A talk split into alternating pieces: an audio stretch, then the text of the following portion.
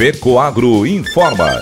Dentro de instantes, forma-se a rede de comunicação cooperativista para transmitir as notícias do agronegócio e do cooperativismo. Apoio institucional. Cicobi, mais que uma escolha financeira. E Aurora Cop. Cop é olhar para o futuro. A Aurora, agora é a Aurora Coop. E Coop é fazer juntos. Somos mais de 100 mil famílias cuidando de cada um. Coop é pensar no amanhã e no depois de amanhã também. É grande parte de tudo que a Aurora Coop é e sempre será. E hoje também levamos essa essência em nosso nome. Uma nova marca que é ainda mais a gente. Somos Aurora, Nobre e Peperi. Aurora Coop.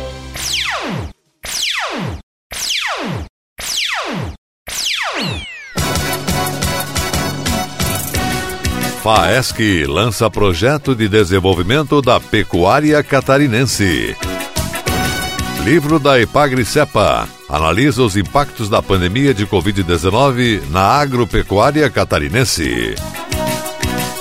Essas e outras notícias logo após a nossa mensagem cooperativista. Está na hora de planejar a safra de verão. Então, Aproveite a oportunidade das cooperativas e antecipe suas compras. Este ano os preços estão mais atraentes e o custo de produção por hectare também caiu. Para quem vai plantar milho, soja ou arroz, o momento é esse.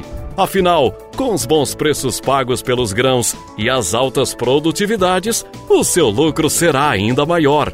Procure uma cooperativa e peça os fertilizantes especiais da Fecoagro, Nobre com Algem e Cooper Animais. Duas fórmulas especiais que geram maior produtividade. E com eles o seu lucro estará garantido. É que a proporção de troca nunca foi tão vantajosa como agora. Compre os seus insumos e faça o melhor negócio. Porque quem investe em tecnologia colhe mais resultados.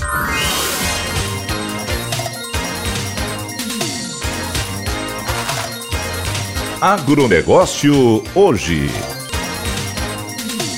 Alô, amigos, eu sou Renê Roberto e estou começando mais um Agronegócio hoje. Jornalismo rural diário da FECOAGRO, no rádio para os cooperados do campo e da cidade. Hoje é segunda-feira, edição do dia 24 de abril de 2023. E essas são as notícias. Duas famílias que atuam com produção de leite no sul catarinense receberam na última semana na sede da Cidasc, em Orleans, os certificados de propriedades livres de brucelose e tuberculose do governo de Santa Catarina. Os produtores fazem parte do Programa de Assistência Técnica e Gerencial do Serviço Nacional de Aprendizagem Rural do Estado de Santa Catarina, a TEG Bovinocultura de Leite. Estiveram presentes o vice-prefeito Mário Coan, o secretário da Agricultura Cristóvão Croceta, a veterinária da Cidasc Carmen Regina Vieira, o presidente do Sindicato Rural de Orleães, Natalino Bianco, a supervisora regional do Senar Santa Catarina, Sueli Silveira Rosa, o supervisor técnico da TEG, Jason Bus, e os técnicos da TEG,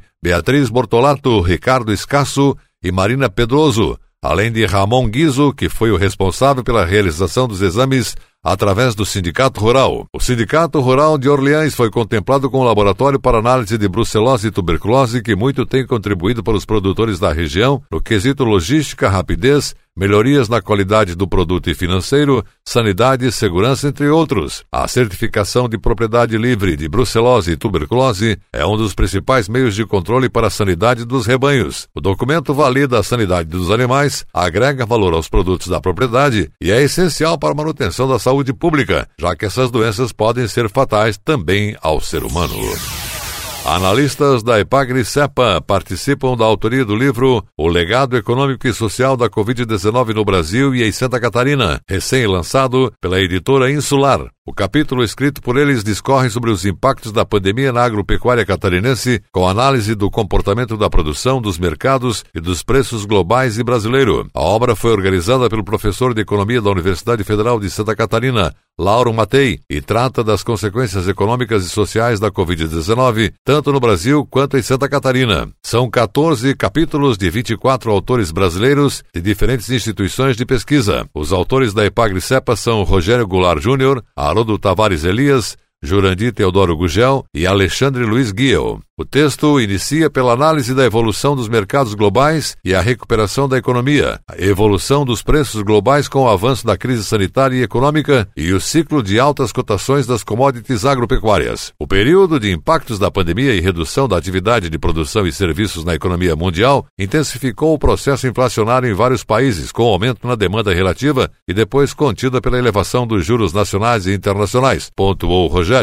O conteúdo segue com a evolução no mercado nacional, com breve análise dos índices de volume trimestral do PIB total e agropecuário e a evolução da inflação de alimentos com índices de preços agrícolas internacionais no atacado, no varejo e em geral. Com relação às carnes, o capítulo destaca o fechamento de frigoríficos, as barreiras sanitárias, o impacto no preço de insumos e o aumento das exportações para o setor de carnes. No setor de grãos, o texto fala do impacto no mercado da soja, do milho e do arroz, com as dificuldades iniciais no comércio mundial ocasionadas pelos protocolos sanitários e posterior valorização das cotações internacionais, que incentivou o aumento nas exportações e diminuiu os estoques internos e a oferta doméstica, aumentando os preços ao consumidor. Também é apresentado o resultado de pesquisa no mercado atacadista das centrais de abastecimento estaduais e brasileiras, com a evolução no fluxo da quantidade comercializada no período entre 2017 e agosto de 2021, a variação dos preços com cálculo de índice trimestral e a evolução nos valores negociados. Os interessados podem adquirir o livro em livrarias ou diretamente no site da editora Insular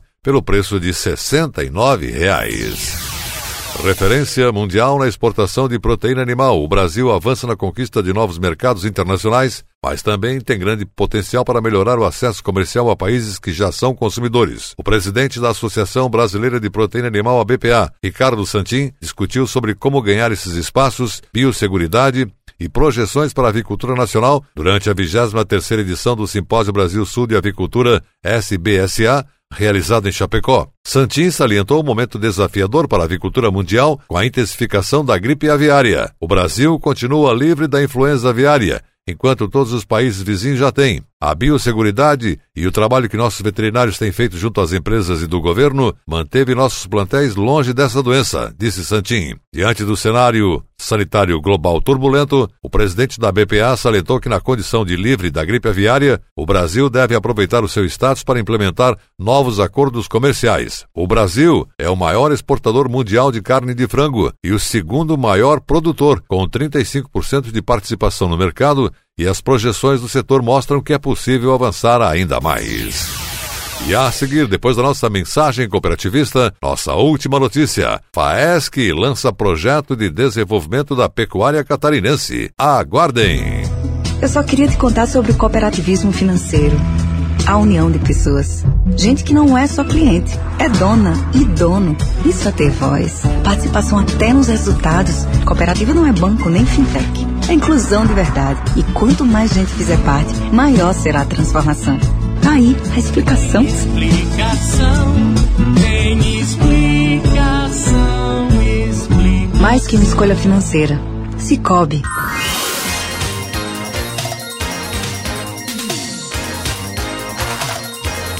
Agronegócio hoje. Ok, retornamos pelas emissoras que integram a Rede Catarinense de Comunicação Cooperativista nesta segunda-feira. E agora nos encaminhamos para o encerramento desta edição. Atenção para a última notícia. O presidente do sistema FAESC Senar Santa Catarina, José Zeferino Pedroso, ressaltou que a entidade incentiva produtores a buscar a certificação para que obtenham avanços na saúde pública e nos indicadores econômicos. Para isso, contam com o projeto de desenvolvimento da pecuária catarinense, realizado pelo sistema FAESC Senar em parceria com o SEBRAE, que visa fortalecer a cadeia produtiva do leite com avaliação da sanidade do rebanho para a certificação de propriedade livre de brucelose e tuberculose. Dessa forma, contribui para a melhoria da qualidade e sanidade do rebanho leiteiro e lucratividade do produtor rural. Para o superintendente do Senar Santa Catarina, Gilmar Antônio Zanlucchi, o programa oportuniza avaliar a sanidade do rebanho, visando a certificação de propriedade livre de brucelose e tuberculose, promover o desenvolvimento da pecuária catarinense, fomentando a cadeia produtiva com a melhoria significativa da qualidade do rebanho leiteiro, melhorar a renda do produtor pela agregação de valor ao preço do leite e animais certificados, além de melhorar o status sanitário de Santa Catarina para a abertura de novos mercados com a exportação de lácteos catarinenses. A certificação de propriedade mediante testagem de todo o rebanho é parte da estratégia de controle e erradicação das doenças. Santa Catarina tem a menor incidência de brucelose e tuberculose bovina entre os estados brasileiros e o objetivo é que o nosso estado continue com posição de referência. A ATEG Pecuária de Leite iniciou em 2016 e desde então atendeu mais de 5.200 produtores em 209 municípios catarinenses. A coordenadora da ATEG Santa Catarina, Paula Coimbra Nunes, explicou que com a ATEG o produtor explora novas ferramentas que potencializam o crescimento dos seus negócios. Afirmou, são dois anos de acompanhamento para aprimorar as técnicas e o gerenciamento, tornando a produção mais eficiente e lucrativa. As atividades são realizadas com grupos de 25 a 30 produtores organizados de acordo com a atividade produtiva.